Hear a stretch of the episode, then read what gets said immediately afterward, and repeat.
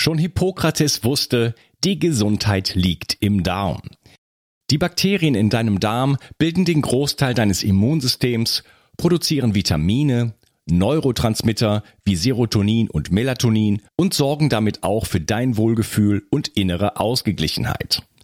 Happy Gut von Brain Effect ist ein fruchtiges Getränkepulver, das nicht nur gut schmeckt, sondern auch 9 Milliarden Darmbakterien enthält. Außerdem enthält es auch Präbiotika, die die wertvollen Darmbakterien gleich noch füttern. Happy Gut ergänzt sich gut mit Brain Effect Guard, da es unterschiedliche Bakterienstämme enthält. Du kannst also morgens Happy Gut und abends Guard nehmen. So kannst du ganz einfach täglich deinen Darm unterstützen. Denn für den Darm kann man gar nicht genug tun. Und das Beste ist, mit dem Gutscheincode BIO360 bekommst du einen satten Rabatt auf deine Bestellung. Den Link findest du wie immer in den Show Notes. Hol dir jetzt die wohlschmeckende Unterstützung für deinen Darm. Bio 360. Zurück ins Leben. Komm mit mir auf eine Reise. Eine Reise zu mehr Energie und fantastischer Gesundheit. Ich möchte dir das Wissen und den Mut vermitteln, den ich gebraucht hätte, als ich ganz unten war. Dabei will ich dir helfen, wieder richtig in deine Energie zu kommen. Zurück ins Leben. Hallo ihr Lieben und herzlich willkommen zu Bio 360. Das ist der zweite Teil von meinem Interview mit Werner Kirstein. Hallo Werner. Hallo. Ja, wir haben schon äh, über, äh, wir sprechen über den Klimawandel und wir haben darüber gesprochen, dass es äh, Klimawandel gibt, dass es den schon immer gegeben hat und dass äh, CO2 nicht ursächlich daran beteiligt ist, sondern in der Folge durch die Temperatur, äh, den Temperaturanstieg oder ähm, den Temperaturfall sozusagen ähm, durch Bindung von CO2 im, in den Meeren und über vielleicht auch in der Erde haben wir noch nicht drüber gesprochen, äh, dass da dort einfach das CO2 quasi den Meeren verschwindet, beziehungsweise wieder rauskommt, wenn es wärmer wird. Ähm, ja. Genau. Ähm, jetzt vielleicht können wir auch mal sagen, CO2, es gibt ja auch ähm, also Kohlendioxid, das klingt so ein bisschen gefährlich. Äh, ist das überhaupt was Gefährliches und was ist äh, der Unterschied zu Kohlenmonoxid, CO? Ja, das ist ein Riesenunterschied, obwohl die gleichen Moleküle beteiligt sind, Kohlenstoff und Sauerstoff. Nur der Sauerstoff ist einmal O2 und einmal nur O. Und das ist der große Unterschied eigentlich. CO2 ist völlig ungiftig, völlig harmlos. Im Gegenteil, es nützt der Temperatur. Die Fauna braucht CO2, ist also ein durchaus nützliches Gas. Und CO, Kohlenmonoxid, ist giftig. Wie jeder weiß, kann man sich mit Kohlenmonoxid in der Garage, wenn man alles zumacht, vergiften. Also das ist ein Riesenunterschied, obwohl die gleichen Moleküle beteiligt sind. Nur in einer anderen Zusammensetzung, äh, nur in einem anderen Verhältnis zueinander. Ja. Und das, CO, ähm, das CO2 nützlich ist für die, äh, für die Pflanzen, das habe ich auch in meinem Buch beschrieben. Und zwar muss man unterscheiden zwischen C3-Pflanzen und C4-Pflanzen. C3-Pflanzen heißt also, im Molekül sind drei Kohlenstoffatome vorhanden, das ist also ein komplexes Molekül, ist aber trotzdem also nur OH, O, Wasserstoff und äh, Sauerstoff vorhanden. Gut, und drei eben drei äh, Kohlenstoffmoleküle, äh, Atome, Entschuldigung, in diesem Molekül. So, und, und diese C3-Pflanzen, die profitieren davon, von einem höheren CO2-Gehalt. Das sind beispielsweise Getreide, Raps, Zuckerrübe, Kartoffel, Reis. Das sind so alles Früchte, die bei uns äh, wachsen, die die Landwirtschaft auch braucht und bei uns produziert werden. Also profitieren wir letztendlich, gerade bei uns hier in unseren Breiten, wo diese äh, Pflanzen angebaut werden, profitieren wir von höheren CO2-Gehalten. Und dazu kommt noch, das muss ich da sagen, einige tropische Waldbäume. Die haben also auch einen positiven Effekt, reagieren positiv auf ähm, CO2. Das heißt, äh, es wirkt wie eine Art Dünger, das CO2, auf, die, auf bestimmte Pflanzen. Dann gibt es aber C4-Pflanzen, wie ich vorhin schon sagte. Da sind vier Moleküle Kohlenstoff drin enthalten in dem Molekül, äh, vier Atome in dem Molekül. Äh, und das sind Pflanzen wie Mais, äh, Zuckerrohr, Hirse, Amaranth. Das sind alles Früchte, die nicht gerade bei uns angebaut werden, Früher hat man gesagt, in der dritten Welt, das ist ja heute verpönt, ähm, aber eben in äh, Ländern, die nicht in Europa liegen, außerhalb Europas. Und die sind sozusagen benachteiligt. Das die C4-Pflanzen, die reagieren überhaupt nicht auf CO2. Und dazu gehören aber auch tropische Savannengräser. Das heißt, wenn man sich die Kurve mal anschaut, die habe ich im Buch äh, veröffentlicht. Heute haben wir 0,04 Volumenprozent CO2. Und wenn man jetzt den, das war ja immer eine Rede von der Verdopplung, was passiert, wenn sich die CO2-Konzentration mhm. verdoppelt, also 0,08. Da sieht man dann ganz deutlich, dass die C3-Pflanzen äh, eine höhere CO2-Aufnahme haben und die Assimilation oder die Photosynthese angekurbelt wird. Dass die Pflanzen gedeihen, wachsen sehr gut, wird besser als vorher. Und die C4-Pflanzen, die machen gar nichts. Bei 0,04, was wir heute haben, und wenn sich das verdoppelt oder verdreifacht, reagieren die überhaupt nicht darauf. Das muss also sehr differenziert betrachten, wie wirkt das CO2 auf die Pflanzen, positiv oder neutral. Bei uns, Gott sei Dank, wir profitieren davon, unsere Landwirte profitieren davon, wenn wir Pflanzen anbauen, die von, der, von dem CO2, von dem steigenden CO2-Gehalt profitieren. Wir können also nur froh sein, wenn es noch weiter ansteigt. Von wegen reduzieren, sondern gut wäre, wenn das CO2 noch weiter an der Atmosphäre zunehmen würde. Ja, das wird jetzt sicherlich viele überraschen, aber ähm, der Kreislauf von CO2, es ist ja so, wir atmen es aus, äh, die Pflanzen atmen es ein und sie atmen Sauerstoff aus und wir atmen den wieder ein. Also das ist ja, das ist ja eine Symbiose, die wir hier eingegangen sind. Ja, genau, eine ganz wichtige sogar. Also ohne Pflanzen könnte die, äh, könnten die Menschen noch die Tiere nicht leben. Flora und Fauna ergänzen sich lebenswichtig. Ja, und durch den Anstieg von CO2 kommt es also zu erhöhtem Wachstum. Du hattest in deinem Buch geschrieben, es gibt auch Gewächshäuser, wo CO2 zugesetzt wird, wo erheblich höhere Konzentrationen sozusagen herrschen, um eben das als Düngemittel zu benutzen. Genau. Also das wird nicht nur äh, in Deutschland gemacht, das wird vor allen Dingen im Ausland gemacht. Ich war da mal, ich habe das glaube ich beschrieben, ich war mal eine Zeit lang Reiseleiter, so einen Nebenjob gehabt und da war ich mit Besuchergruppen, erstmal mit Studenten und dann hinterher auch mit Besuchergruppen von äh, Reiseunternehmen. Da war ich in Island und da haben wir eine, eine Tomatentreibhaus, ein Tomatentreibhaus besucht. Äh, Fried, Friedheimer, ja, ich weiß nicht mehr genau, wie es heißt. Friedheimer. Und äh, da stand draußen, da habe ich noch nichts zu den Leuten gesagt, wir sind da reingegangen, wir haben uns da angemeldet und da stand draußen ein riesiger CO2-Tank. Ne, der war also ungefähr fünf Meter hoch und drei Meter im Durchmesser, da war sehr viel CO2 drin. Und als wir da drin waren, fragte ich dann dann so, eh, ja nicht ironisch, aber ich wusste natürlich, was das soll, fragte, was macht der CO2-Tank da draußen? Da sagte er, das ist ganz einfach. Wir leiten hier CO2 in unser Gewächshaus ein und sagt, wie viel, auf wie viel erhöhen Sie denn den CO2-Gehalt? Da sagt er auf 0,9 Prozent. Das heißt mehr als verdoppelt in der freien Atmosphäre.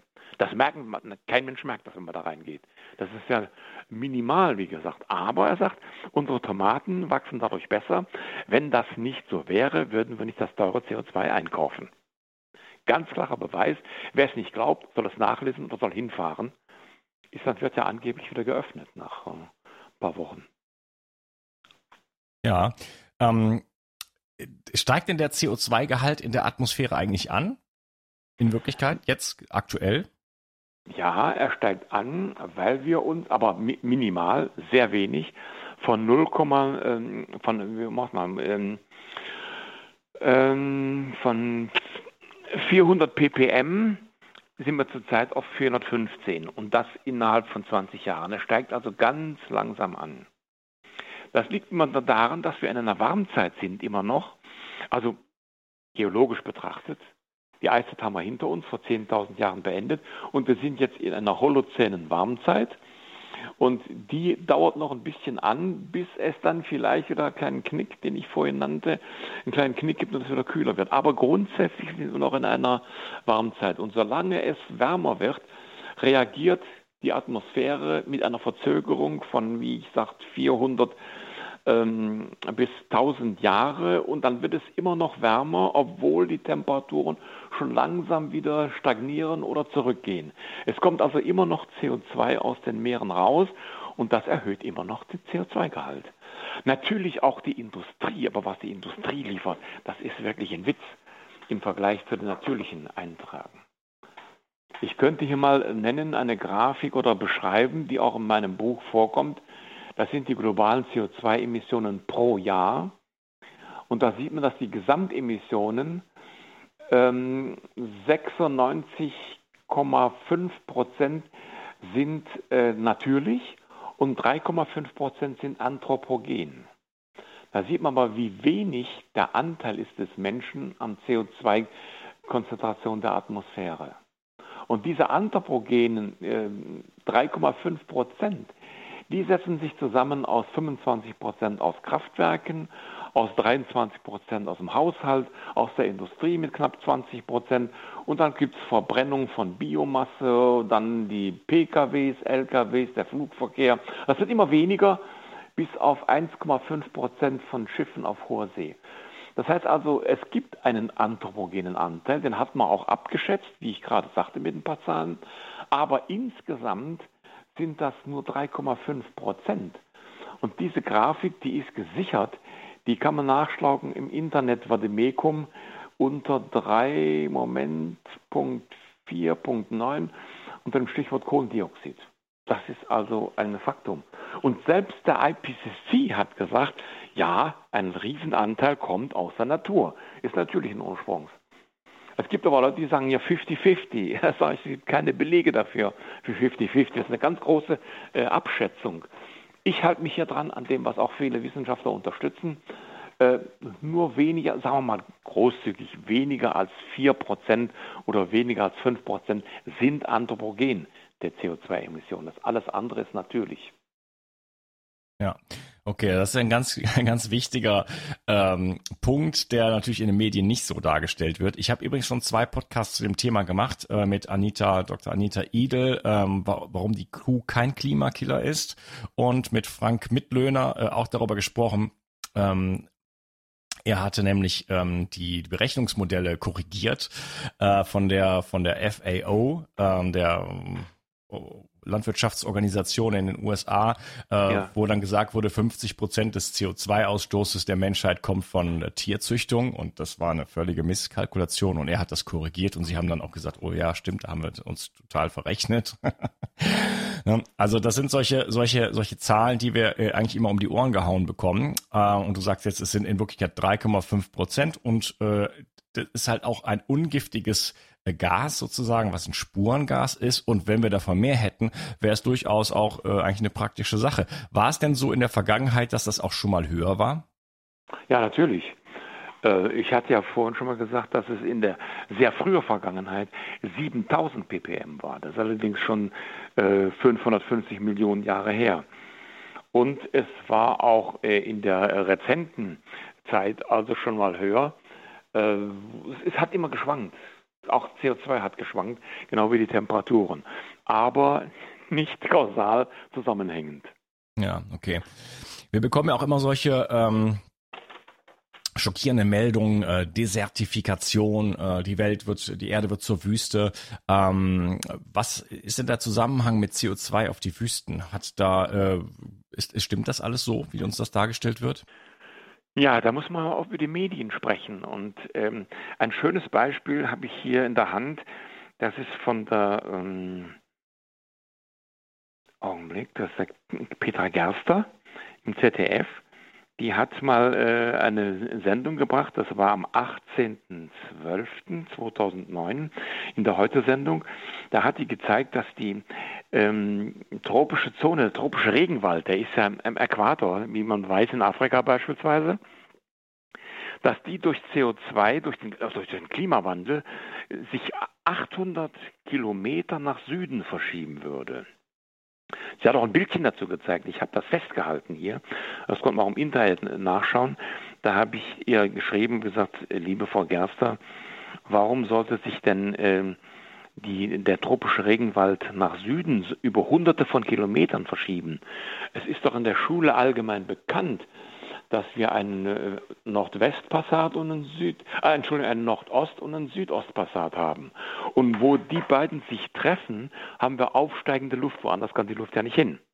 nach oben. Und aufsteigende Luft heißt, äh, Niederschläge, Tiefdruckgebiete und, und deswegen ist es ja am tropischen Regenwald so feucht, weil eben da die innertropische Konvergenz, das ist Konvergenz also, da trifft der Nordost- und der Südostpassat zusammen und da regnet es. Warum sollte sich der verschieben? Diese 0,04 Prozent CO2 können doch nicht eine Verschiebung des Regenwaldes von 800 Kilometer verursachen. Da sieht man doch, dass das irgendwie an Haaren herbeigezogen ist. Also ganz schlimm, wie wir da fehlinformiert werden. Ja. Und äh, es gibt, äh, Ewe Hermann hat mal gesagt, in, in einem Video, was sie ja produziert, die totalitäre Verseuchung deutscher Medien. Und da sieht man also, dass die Medien natürlich voll politikhörig sind und solche Falschmeldungen, wirklich bewusste Falschmeldungen verbreiten und der Zuschauer, der normalerweise kein Klimatologe ist und noch wenig vom Klima versteht, der glaubt das natürlich. Ne? Ja, oder Virologe. Das ist natürlich jetzt gerade ein heißes Thema. Aber ähm, ist es denn so bei den so äh, Dehnen sich die Wüsten aus im Moment? Nein, nein, nein, im Gegenteil. Schon als ich Student war, war das ein, äh, ein Stichwort Desertifikation der Wüsten. Da wurden Referate darüber gehalten, da gibt es Bücher darüber gehalten. Also äh, die Ausbreitung von Trockenheit und die Ausdehnung des Wüstengürtels in den Sahel hinein. Der Sahel ist ja auch eine Trockenzone, aber keine Wüste so eine Übergangszone. Und da gibt es einen äh, Kollegen, einen Geografie oder äh, Kollegen, das ist Chris Rey, ein Holländer, von, von Universität Amsterdam. Ich muss jetzt aufpassen, dass ich nicht in Holländisch verfalle. Das kannst du aber gut. ja, ich mache so Dialekt, ist mein Hobby. Ah, boah, das würde ich so gerne können. ich habe mal lange nicht das Schwäbische gekonnt. Inzwischen habe ich das auch drauf. Und der Chris Rey sagt also jetzt, ähm, er besucht seit Jahrzehnten, ich glaube seit 20 Jahren oder seit 30 Jahren, ist inzwischen auch wahrscheinlich im Ruhestand, immer den Sahel und hat da Aufnahmen, Messungen gemacht und sieht und dokumentiert auch, wie sich die Pflanzen ausgeweitet haben. Sich ausbreiten, statt dass der Sahel zur Wüste wird, wird er fruchtbarer und äh, kann natürlich nicht trocken sein, sondern es kommt auch Feuchtigkeit dahin. Ohne Feuchtigkeit tut sich ja nichts. Das hat er sehr schön dokumentiert, kann jeder mal nachschauen unter Chris Ray, wie er untersucht hat, dass der Sahel und auch andere Zonen äh, ziehen da mit in der Erde. Es gibt Satellitenbilder, die zeigen, dass die Grünbereich, die Grünzonen auf der ganzen Erde in den letzten Jahrzehnten zugenommen haben. Und besonders da in den Halbtrockengebieten, wo es also an der Grenze zur Wüste und zur Savanne äh, ganz wichtig wäre oder ist ganz wichtig ist, da nimmt die Begrünung zu. Und es gibt nur ganz wenige Stellen auf der Erde, wo das Grün abnimmt. Da gibt es also Satellitenbilder, die das sehr schön zeigen. Also wo die Begrünung abnimmt, ist zum Beispiel in Polargebieten. Da kann man das also nicht vorstellen, das ist klar, das ist von vornherein ja wenig Grün. Ne? Aber ansonsten ist, nimmt die Begrünung nachweislich durch Satellitenbilder zu, weltweit. Also das, die Zertifikation, das ist ein reiner Schwindel, der sich immer noch hält. Ja, aber wie gesagt, wenn ich nichts anderes weiß, äh, glaube ich alles. Ne? Ja. Ich sage mal, wer nichts weiß, glaubt alles. Ja, ja äh, Grönland heißt ja eigentlich Greenland, also grünes Land. Ne? Das muss ja irgendwann auch mal grün gewesen sein. Ja, natürlich. Ja. Ja gut, jetzt nicht der Kern, des, der innere Kern, aber es hat eine breite Zone gegeben, eine Küstenzone, die wirklich grün war. Und davon haben die Menschen dort gelebt. Inzwischen leben die aber von Meeresfischen und, und von, äh, von, also von, von, äh, von, nicht mehr von Pflanzen, sondern eben von Meerestieren. Und das war aber, wie gesagt, diese Grünzone, die hat existiert, ist auch nachgewiesen worden. Ja, okay. Wir sprechen gleich noch ein bisschen über äh, Arktis, Antarktis. Ich würde jetzt gerne mal ähm, so ein bisschen auf den Treibhauseffekt einfach eingehen. Denn das ist ja, ja die Theorie dahinter. Ne? Also wie entsteht genau. das überhaupt? Wie kommt das, dass durch eine Erhöhung der CO2-Konzentration überhaupt äh, die Erdtemperatur stärkt? Kannst du uns das mal erklären? Wie wird das dargestellt und äh, was ist, was ist eigentlich die Realität dahinter? Ja, also ich nehme da mal Schulbücher, das ist ja in der Schule ganz schlimm. Die Lehrer wissen ja nichts Besseres oder sie dürfen nichts anderes erzählen, was im Lehrplan steht. Da gibt es eine Abbildung, die habe ich auch im Buch drin, wie der Treibhauseffekt angeblich entsteht. Es trifft also Sonnenstrahlung auf die Erde im, ähm, im kurzwelligen Bereich und äh, dann wird ein Teil davon zurückgestrahlt im langwelligen Bereich Also es wird sozusagen ähm, eine äh, Frequenzverschiebung oder eine Wellenlängenverschiebung findet statt, die ist auch unbestritten. Und es geht also wieder ein Teil Infrarotstrahlung sozusagen zurück. Und jetzt kommt der Fehler. Es, dieser Rück, äh, diese Rückstrahlung soll an Wolken, vor allen Dingen, die aus Wasserstoff, Kohlendioxid, Methan und so weiter bestehen, wieder zurückkommen zur Erde, also eine Art Gegenstrahlung. Und da liegt der große Fehler. Die Abbildung zeigt also, dass, äh, das kennen die Schüler alle, Einfallswinkel gleich Ausfallswinkel. Da habe ich mal dran geschrieben, Alpha gleich Beta. Und da sagt der Schüler, ja, das kenne ich, das glaube ich sofort. Ne, stimmt nicht, der große Teil wird eigentlich durchgelassen durch die Wolken. Es gibt kein Kohlendioxid, das sozusagen das zurückwirft. Man hatte also den, den Treibhauseffekt völlig falsch verstanden. Und äh, das war also Arrhenius, der äh, liebe Schwede, der hat das vor äh, ja, ungefähr 100 oder nee, ungefähr 60, 70 Jahren behauptet, dass in einer Höhe von, äh, das muss ich aufpassen, dass ich jetzt richtig sage, von 15 Kilometern ungefähr eine Reflexion stattfindet und das Kohlendioxid wieder zurückkommt zur Erde. War leider ein großer Fehler, diese Schicht, ja, sie war, glaube ich, sogar noch etwas tiefer an manchen Stellen der Erde. Und äh, so, dass also Flugzeuge, die 10.000 Meter hochfliegen, 8.000 Meter eigentlich auch schon durch diese Schicht hätten kommen müssen. Und äh, kein Flugzeugpersonal oder auch keine Gäste, Fluggäste haben jemals bestätigt, dass es da gerumpelt hat, weil man da auf eine CO2-Schicht gekommen wäre. Wenn es mal rumpelt im Flugzeug, dann sind das eigentlich äh, Wasser. Wolken, also Wasserdampf, feinverteilter Wasserdampf. CO2 ist eben so dünn verteilt, dass man das gar nicht merkt. Und schon gar nicht kann das CO2 zurückgeworfen werden als Gegenstrahlung. Und die Schüler glauben das eben ne? und die Lehrer wahrscheinlich auch. Das ist so der falsche CO2 äh. Dann gibt es natürlich auch Darstellungen, wo er richtig präsentiert wird. Und zwar nenne, ich mal das Lehrbuch Physics of Climate. Das ist von Pike Soto und Ort, 1992 ist das erschienen. Und da ist von einer Rückstrahlung auch die Rede, reflektierte Solarstrahlung, aber sie kommt an den Wolken nicht wieder zurück zur Erde. Sie geht einfach ins Weltall und verschwindet und wird da abgekühlt. Und in diesem Buch, das also ein sehr gutes Buch ist, sagt ja schon der Titel eigentlich, Physics of Climate, da ist nie die Rede von, von einer Gegenstrahlung. Ja, es gibt die reflektierte Strahlung von der Erde weg in den Weltraum, aber sie kommt nicht wieder zurück zur Erde. Und das ist ja, was hier angeblich die Erde aufheizen soll. Also da sieht man mal die Gegenmeinung. Leider ist dieses Buch nicht so verbreitet bei unseren Erdkundelehrern, sondern die nehmen einfach das, was im Lehrplan steht und sagen, ja, diese Gegenstrahlung, die erwärmt die Erde. Hm, okay, also du sagst, der äh, Arrhenius hat eine Schicht postuliert, die es da gibt, äh, CO2-Schicht, und die wirkt wie ein Spiegel und schickt die Infrarotstrahlung zurück zur Erde, ähm, wie bei einem geschlossenen System, also wie bei einem Auto, wo man einfach die Scheiben hochmacht und das im Richtig, Sommer da und steht. wie beim Treibhaus. Und wie bei einem Treibhaus, ja, daher kommt Ja. natürlich der Name. genau.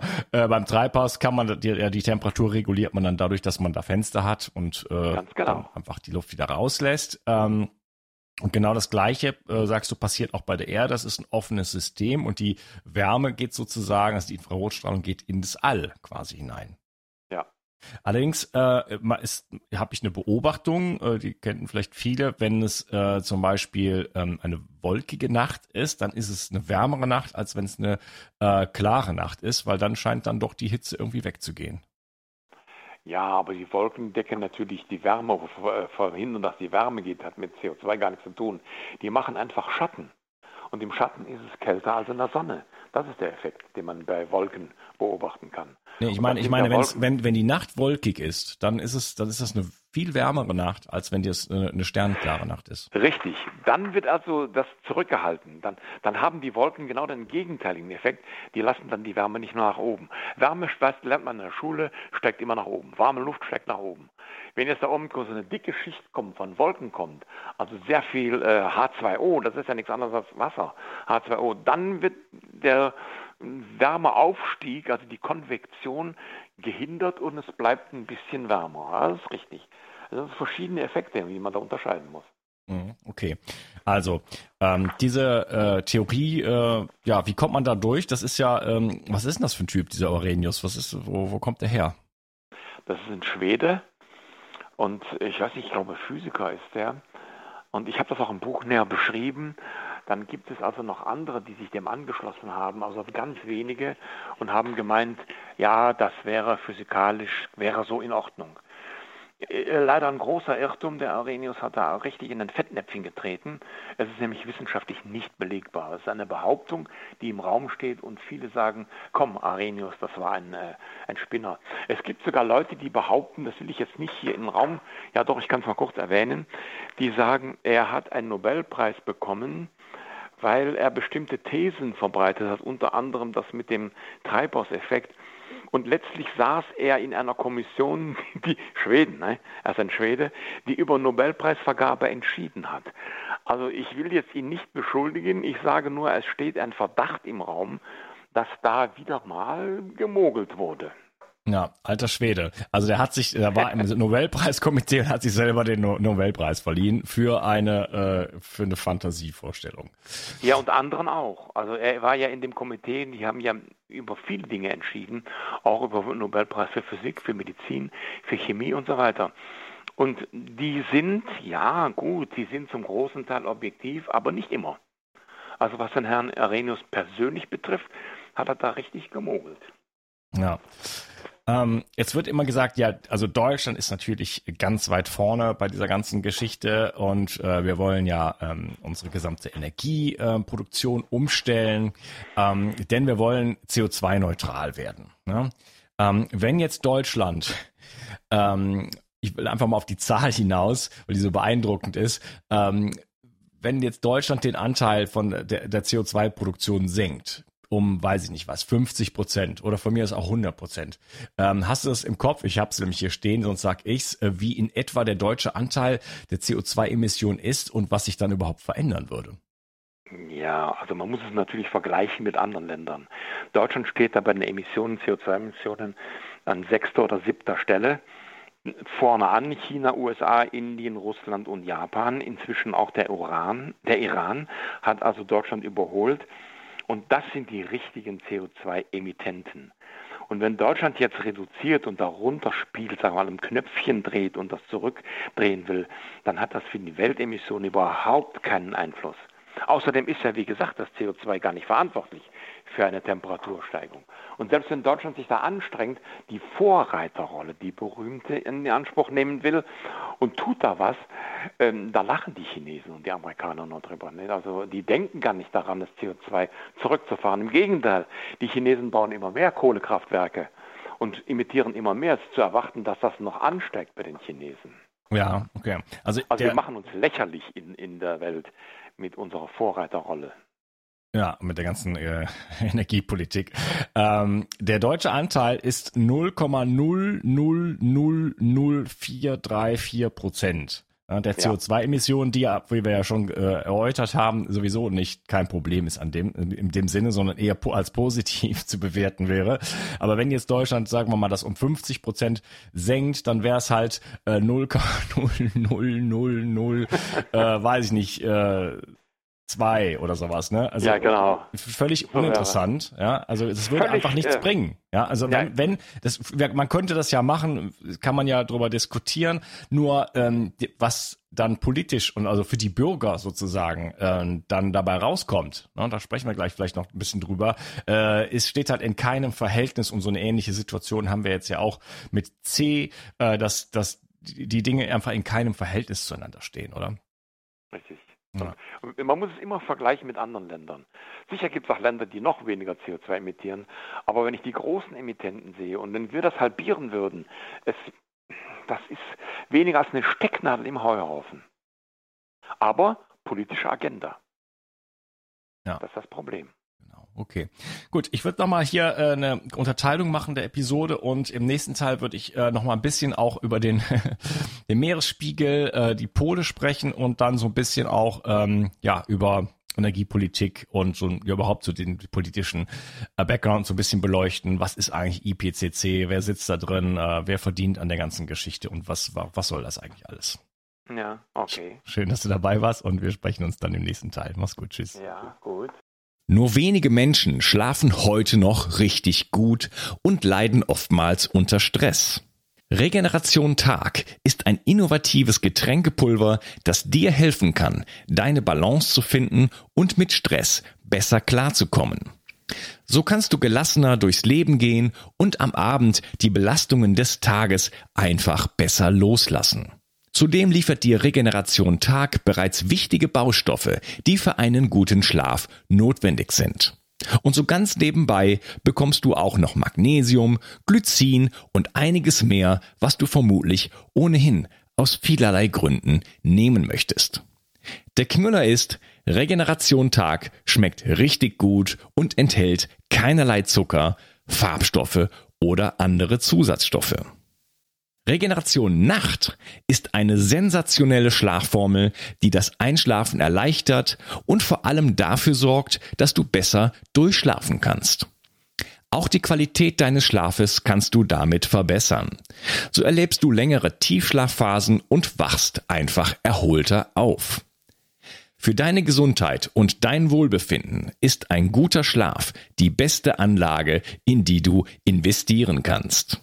Alleine und besonders in Kombination mit Regeneration Tag bekommst du alles, was du für deine Erholung und einen guten Schlaf brauchst.